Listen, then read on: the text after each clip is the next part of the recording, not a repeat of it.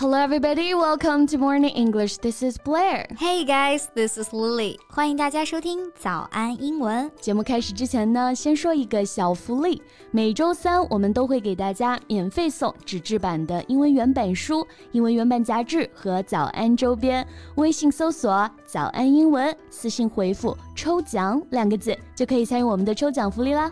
这些奖品都是我们老师为大家精心挑选的，非常适合学习英语的学习材料，而且你花钱也很难买到。坚持读完一本原版书、杂志，或用好我们的周边，你的英语水平一定会再上一个台阶的。快去公众号抽奖吧，祝大家好运！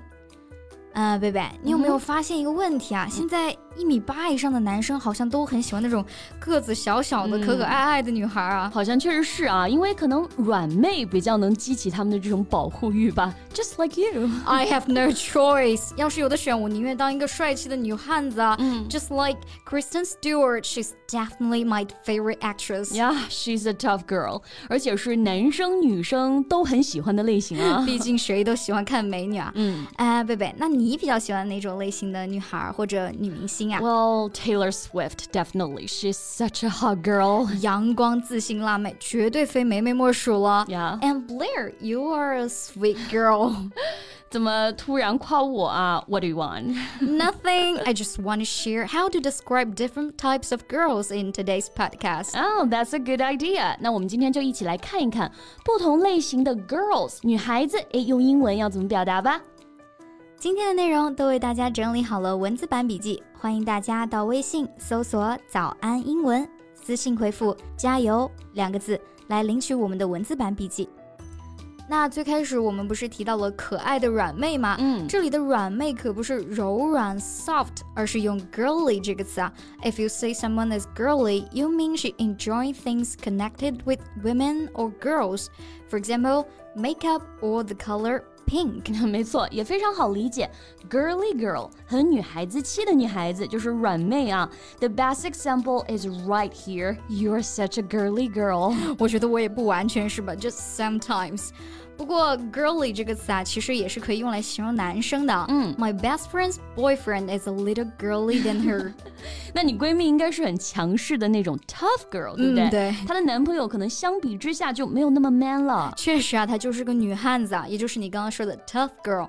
tough T O U G H a tough person is strong and determined and can tolerate difficulty or suffering. 对，就是很坚强、很勇敢，也是很真性情的那种人。And tough girl, she will probably do some sports and got a little bit like tomboy vibe，就有点像那种假小子，是不是？You are right。那我前段时间啊，还了解到了一种 Valley Girl，、yeah. 山谷女孩，不知道你有听说过没？Yeah, I know. There's a movie called Valley Girl. The heroine is from a rich family who is not intelligent and only interested in things like shopping. 就是这种啊，山谷女孩。这个称呼呢，是来源于八十年代住在加利福尼亚一个叫圣费尔南多山谷的女孩们。她们的特点啊，就是比较有钱，但是看起来蠢蠢的，嗯、 非常喜欢打扮和购物啊，而且比较浮夸。And I just watched a funny video how to obtain Valley Girl accent. well, that sounds interesting. Valley Girl accent. Well, why don't you mimic this accent for us? 嗯、um,，假设啊，我想一想，你看到一个帅哥啊，一个 Valley Girl 看到帅哥会是什么反应呢？OK，表演技的时候到了啊。嗯。wow, like I haven't seen such a handsome guy for like a million years. I think you're a little bit overacted on this one. 我觉得你会比 Valley Girl 要可爱一点点啊。 Valley Girl 讲话确实就是很夸张的，嗯、很喜欢用 like，然后 like I'm serious，like yeah，然后他们会经常停顿啊，再带着那种上扬的语调呀。那你刚刚模仿的确实是这样啊。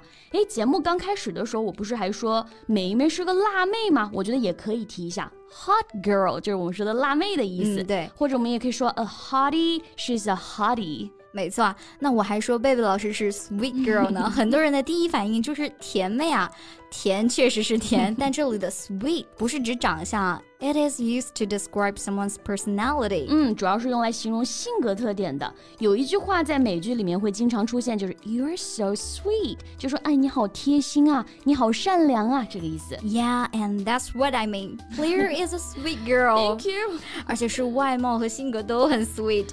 You've helped me a lot since I have been working here. 嗯，这次我知道你是真心在夸我了啊。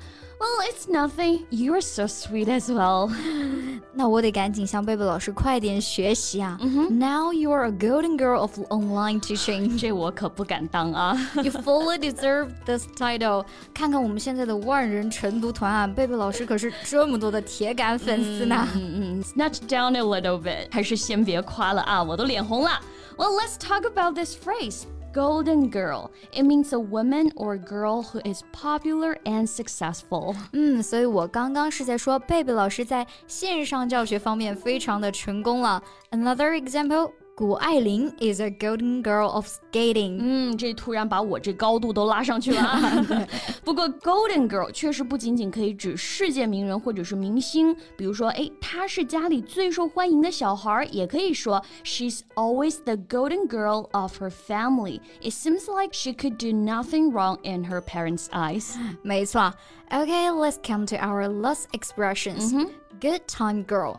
Good time，大家都知道啊，表示好时光。Good time girl 也很好理解了，享受好时光的女孩，只顾享乐的女孩。But it's not a compliment. Yeah. We can take a look at the English explanation. Good time girl refers to a young woman who is only interested in pleasure, not in serious activities, work, etc. 对啊，所以如果领导跟你说 You are a good time girl 的时候啊。 he may not be satisfied with your work or your attitude. 嗯，可不是夸你了啊，是在告诉你工作的时候呢要更认真一点，别只知道玩了。Don't be a good time girl. You should work hard and think about your future. Yeah, if you're too much of a good time girl to do any serious studying, you will be eliminated. 那现在社会竞争确实是非常的激烈啊，不进步就会被淘汰了。 Okay, so I think that's all the time we have for today, right? So, which girl phrase will you choose to describe yourself? 嗯，那你是哪种类型的女孩呢？或者你身边有没有这些类型的女孩呢？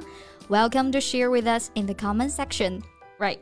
那最后再提醒大家一下，今天的所有内容都给大家整理好了文字版的笔记，欢迎大家到微信搜索“早安英文”，私信回复“加油”两个字来领取我们的文字版笔记。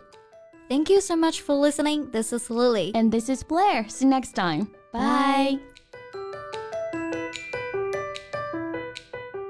This podcast is from Morning English. 学口语就来早安英文。